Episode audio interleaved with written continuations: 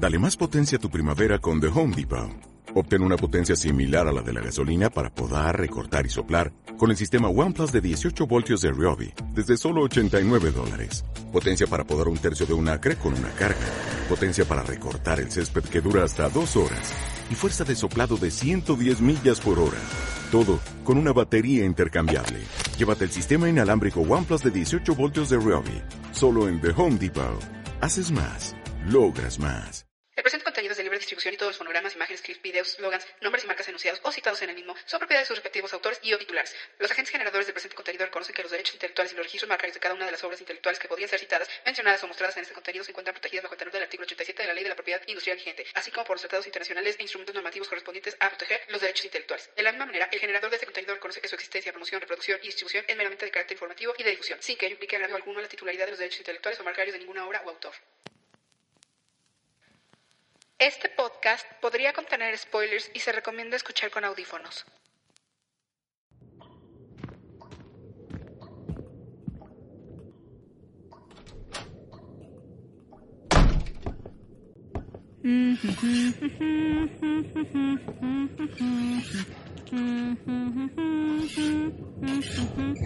Creo que mejor voy a usar este.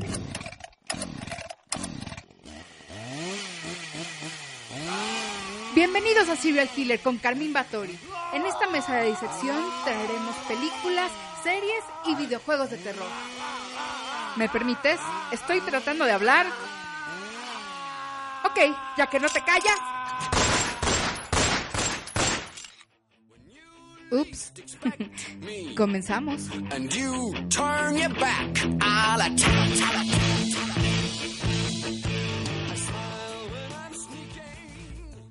Bienvenidos a Serial Killer.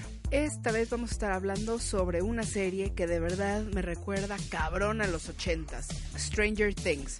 Y como ya andamos en ese mood ochentero, voy a hablar de las 10 mejores películas de terror de los años 80.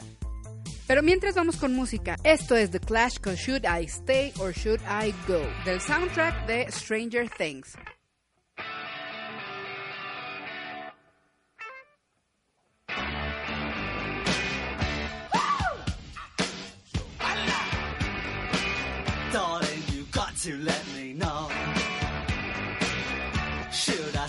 Should I go? If you say that you are mine, I'll be here till the end of time. So you got to let me know. Should I stay or should I go? It's always tease, tease, tease. You're happy when I'm on my knees. Fine and next it's black. So if you want me off your back, well come on and let me know. Should I stay or should I go? Should I stay or should I go now? Should I stay or should I go now?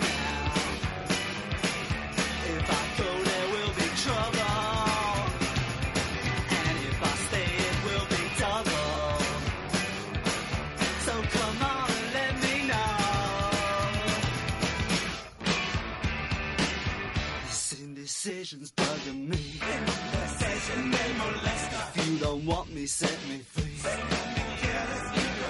Exactly whom I'm supposed to be. Don't you know which clothes even fit me? Come on and let me know. Should I cool it or should I blow?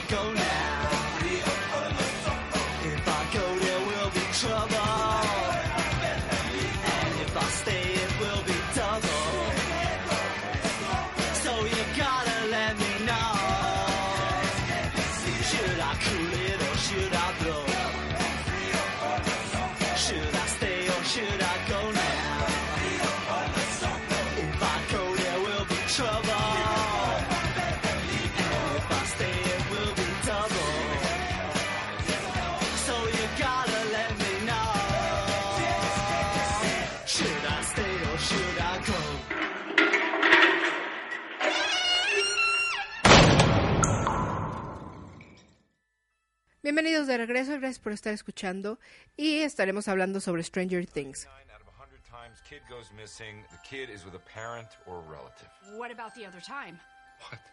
You said 99 out of 100. What about the other time? The one. The one. Pues Stranger Things es una serie de Estados Unidos dirigida por los Duffer Brothers, producida por Sean Levy. Es una serie exclusiva de Netflix, pero lo importante es que estos hombres han hecho un gran homenaje a las películas de los 80. De hecho, ¿se acuerdan de los Goonies, de Stand By Me y todas esas películas donde los niños iban en bicicleta, teniendo aventuras, eh, robando mapas del tesoro? Pues más o menos de eso va. Esta serie está llena de elementos de tu infancia con las que te puedes relacionar, pero con un toque sobrenatural. Y no solo hace referencias a películas de los 80, sino que también hace referencias a juegos de rol como Dungeons and Dragons. De hecho, en la primera escena los chicos protagonistas están jugando Dungeons and Dragons y como jugadora de rol, la verdad es que fue una joya. No les quiero spoilear, así que solo daré unos cuantos detalles sobre de qué trata la serie. Son las vacaciones de verano de 1983 y todo empieza cuando cuatro amigos se despiden para ir a casa por la noche. Uno de ellos se encuentra con algo en el bosque y desaparece. De alguna manera, varias personas de la comunidad se van a ver envueltas en estos hechos, sobre todo las que se encuentran muy cerca del bosque. La madre del chico desaparecido, interpretada por Winona Ryder, desesperada, encuentra una manera de comunicarse con su hijo, pero es una forma tan bizarra que muchos lo tomarían por loca. Conforme van pasando los días, sus amigos deciden tomar el problema en sus manos, salen a buscarlo y encuentran a una niña que será la clave para encontrarlo. La banda sonora es genial porque agarraron música de los 80s y de los 70s, como The Clash, Toto, Foreigner, Joy Division, Peter Gabriel, David Bowie y hasta de este galán ochentero Corey Hart.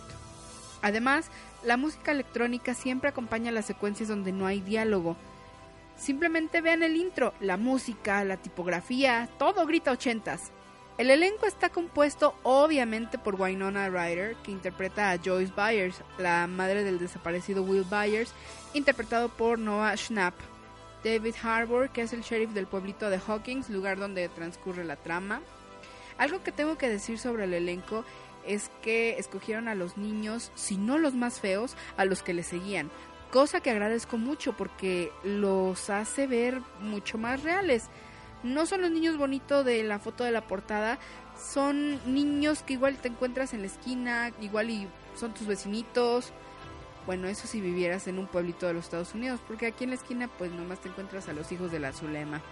Estuve leyendo en algunas críticas que la actuación de Winona les pareció como que muy histriónica o exagerada. Pero para mí son puras patrañas. Ya quiero verlos a ustedes, que se les pierda un hijo, a ver si no se ponen igual o peor. Pero que conste que a estos críticos yo no les deseo ningún mal, ¿eh?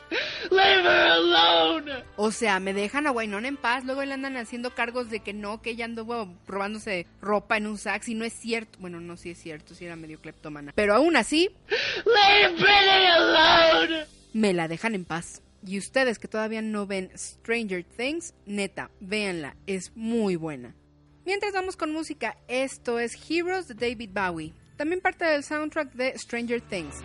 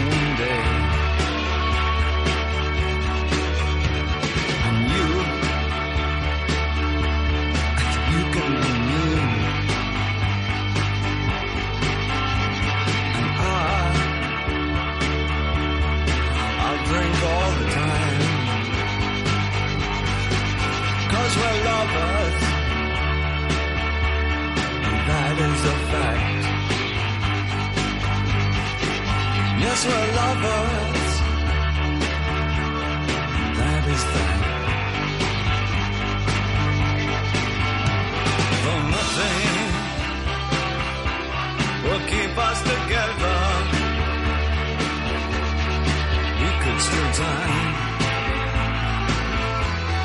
Just for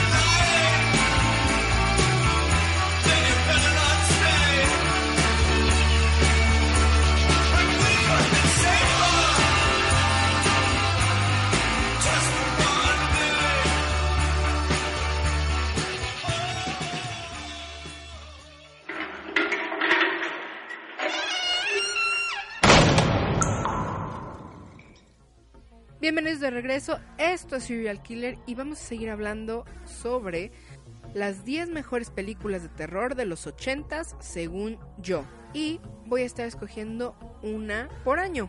Y debido al tiempo que tenemos, pues voy a tratar de hablar de ellas rápidamente. Voy a dar un pequeño resumen solamente. Entonces, comencemos. 1980. El Resplandor. Obviamente hubieron muchas películas que se estrenaron en 1980, pero para mí El Resplandor fue la mejor. Estrenada un 25 de diciembre de 1980, en plena Navidad, una familia va a vivir durante el invierno a un hotel en medio de las montañas de Colorado. Después de que llega la familia, se dan cuenta de que el hotel tiene personalidad propia, manipulando a vivos y muertos para forzarlos a hacer sus propios propósitos. El hotel comienza a manipular al padre, Jack Torrance, haciéndolo inestable y volviéndolo en contra de su familia. Los que ya la vieron ya saben cómo acaba, los que no la han visto, véanla, por favor, es un clásico, es muy buena. 1981, Evil Dead. Probablemente un hombre lobo americano en Londres fue mejor, incluso My Bloody Valentine, pero Evil Dead tiene algo que las otras dos no tienen, a Ash Williams, interpretado por Bruce Campbell. Pero primero les cuento. La película trata de un grupo de jóvenes que deciden irse a acampar a una cabaña abandonada en el bosque. Ahí despiertan a un espíritu que interrumpe su estancia. Ya saben, campistas. Por cierto, no vean Dead of Summer, de verdad. Ah. Estrenada el 15 de octubre de 1981, fue censurada en varios países debido a su gran contenido de violencia. Tras su éxito, le siguieron dos secuelas, Evil Dead 2 y Army of Darkness, protagonizadas por el mismísimo Bruce Campbell. Un remake del 2013 del mismo nombre, donde el actor pues no participa, y una serie de televisión estrenada el 31 de octubre del 2015 llamada Ash vs. Evil Dead, donde el actor con todos sus años sigue interpretando a Ash Williams. Dios mío, es que de verdad lo amo, es un idiota. Pero eso les, se los voy a contar en otro podcast. Para terminar con el tema, se hicieron adaptaciones en diversos medios, hubo un cómic publicado por Dark Horse, un musical en el 2004 y una saga de videojuegos basados en las tres películas de la franquicia. Es una serie muy completa, es bastante entretenida. Si tienen la oportunidad, véanla. Está en Netflix. 1982. Poltergeist. Seguro que todos hemos visto esta película. Muchos de nosotros las veíamos en la trilogía de Canal 5 cuando éramos niños y Dios era un fin de semana para no dormir. Bueno, al menos para mí. La historia trata de una familia que vive en una casa nueva en los suburbios y entonces cosas extrañas empiezan a suceder. Y como no, pues nada más movieron las tumbas pero no los cuerpos. Algunos creen que se trata de una película maldita. Esta leyenda urbana se basa en los siguientes hechos. Heather O'Rourke, o Caroline en la saga, falleció a los 12 años en 1988 víctima de estenosis intestinal. Dominic Dunn, Dana, la hermana mayor, murió al ser estrangulada por su pareja. Julian Beck, el reverendo Kane en la segunda parte, uy, pinche viejo como me daba miedo, murió en 1985 por cáncer de estómago durante el rodaje de la misma. Will Sampson, que interpretó a un brujo llamado Taylor en la segunda parte y que afirmaba ser chamán en la vida real, murió en 1987 por complicaciones en un trasplante de corazón y pulmón. En total, murieron cuatro personajes en las tres partes. En el 2015 se hizo un remake que la verdad no me gustó. Pero bueno, seguro hay por ahí alguien que solo vio el remake y le encantó. Espero que no. 1983. En los límites de la realidad. Esta película es de la dimensión desconocida, estrenada el 24 de junio de 1983 y protagonizada por Dan Aykroyd, Albert Brooks, Big Morrow, Scatman Crothers y John Lithgow. Se divide en un prólogo y cuatro episodios. Cada uno de ellos tiene una historia distinta, pero se relacionan entre sí. En el prólogo, Albert Brooks va al volante en un coche, mientras que Dan Aykroyd va de pasajero. Ambos tienen una conversación sobre sus episodios favoritos de la dimensión desconocida, hasta que Dan Aykroyd pregunta al conductor, ¿quieres ver algo terrorífico? Y realmente comienza a ver algo terrorífico. En el primer episodio vemos a un hombre quejándose porque no logra conseguir el ascenso por el que ha trabajado tanto, pues en su lugar se lo dieron a un judío. Entonces, el hombre allá en un bar comienza a despotricar sobre negros, judíos y asiáticos. Cuando sale del bar, ha viajado en el tiempo hasta la Segunda Guerra Mundial donde es tomado por judío. Después viaja a los años 50 donde el Ku Klux Klan lo ve como negro y lo quieren pues lo quieren sacrificar. Entonces aparece en medio de la guerra de Vietnam como vietnamita donde casi se muere de un bombazo. Al final regresa a la Segunda Guerra Mundial donde lo atrapan los de la SS y lo mandan a un campo de concentración. Ya saben, ese tipo de historias que la verdad nos gustaría que le pasara al señor Trump, pues más o menos de eso trata, más o menos de eso van los siguientes tres capítulos. La verdad es que la primera vez que lo vi me confundió mucho. Se estrenó en el 83, pero obviamente a mí me lo mostraron cuando estaba un poquito ya más grande. Eh, pero la escena de Dan Aykroyd del prólogo se quedó conmigo hasta ahorita. Y no porque la escena haya estado especialmente terrorífica, sino por la edad en la que me lo pusieron y entonces lo que vi pues sí me traumó un poquito. 1984. La pesadilla en la calle del infierno. Para mí, 1984 fue el mejor año de Hollywood. Imagínense, estrenaron Los Cazafantasmas, Gremlins, Indiana Jones y el Templo de la Perdición, Karate Kid, Terminator, Splash, Footloose, La Historia Sin Fin, Heavy Metal, Los Niños del Maíz y A Nightmare on Elm Street. Bueno, La Pesadilla en la Calle del Infierno. ¿Y cómo no va a ser el mejor año de Hollywood si la mitad de las películas que acabo de mencionar ya la hicieron remake? De verdad, o sea, remake de Cazafantasmas, remake de Karate Kid, una última de Indiana Jones, el remake de Terminator, o sea, la verdad es que a Hollywood ya se le secó el cerebro. Entonces, voltea hacia atrás, se va a 1984, donde aparecieron varias películas que fueron éxitos y entonces vamos a traerlas para el 2016. Estoy casi segura de que todos ya vieron esta película, pero aún así les voy a dar un breve resumen. Se supone que varios jóvenes de una localidad empiezan a soñar con este asesino serial que los va persiguiendo. Lo importante aquí es que este asesino tiene la piel quemada y trae un guante con cuchillas. Algunos de estos chicos empiezan a ser asesinados mientras duermen y todo apunta a que es este ser que llega y se mete en sus sueños para matarlos. Se supone que Freddy era un asesino de niños y entonces años atrás los padres de estos muchachos lo matan. La película, al ser un éxito de taquilla, revitalizó el género slasher tan desgastado en la época y salvó a su productora New Line Cinema de la quiebra, o sea que fue como un Final Fantasy. Kruger mantiene una personalidad seria, con ciertos toques de humor negro, siempre en su papel de asesino del mundo onírico que lo llevó a ser un símbolo de los ochentas. Antes de seguir, vamos a un corte. Esto es Separate Ways, The Journey.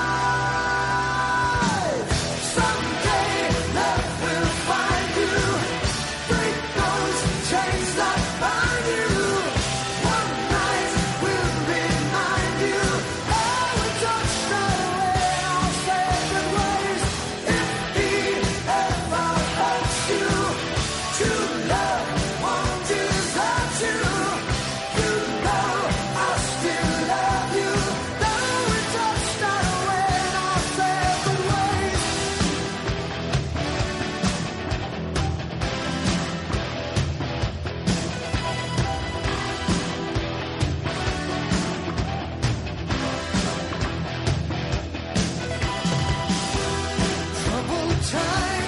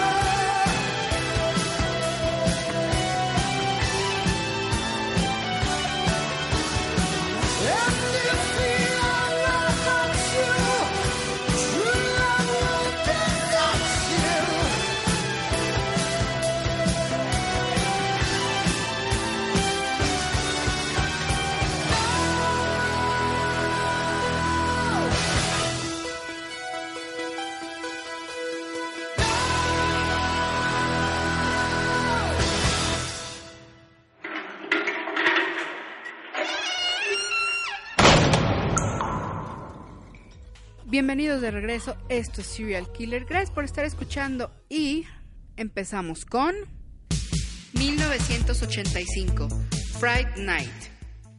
1985 fue un año genial.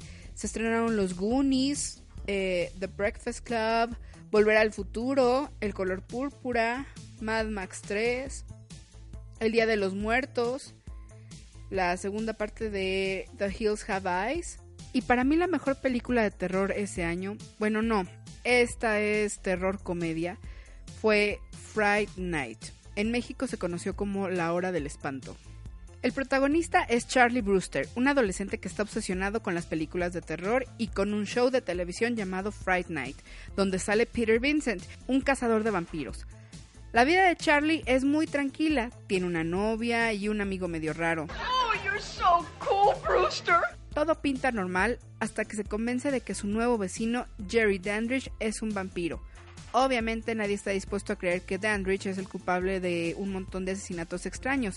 Entonces encuentra un aliado en el presentador Peter Vincent que le ayudará a salvar a su novia de los colmillos de Dandridge.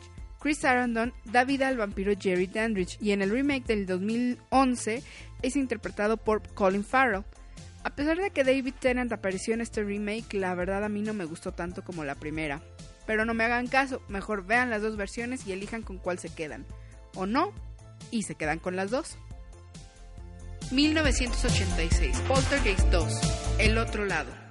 En 1986, aparte de Poltergeist, se estrenó La Mosca, La tiendita de los horrores, Aliens, El regreso, Critters, pero la verdad es que la segunda parte de Poltergeist me asustó cabrón, sobre todo por el maldito reverendo que sale ahí. Güey, el viejito da miedo, no mames, estaba horrible, cadavérico. Ugh, todavía me acuerdo y me da miedo. Se supone que un año después de lo que ocurrió en la primera parte, en el vecindario donde la familia vivía, se encuentran con una cueva subterránea donde Tangina, la medium que los ayuda en la primera película, acude con un amigo, un chamán llamado Taylor, a investigar. Ahí Taylor descubre que el reverendo Kane, un predicador loco que llevó a su congregación a la muerte, encontró a Caroline y por la forma en la que esta niña resplandece, va tras ella. 1987, Hellraiser.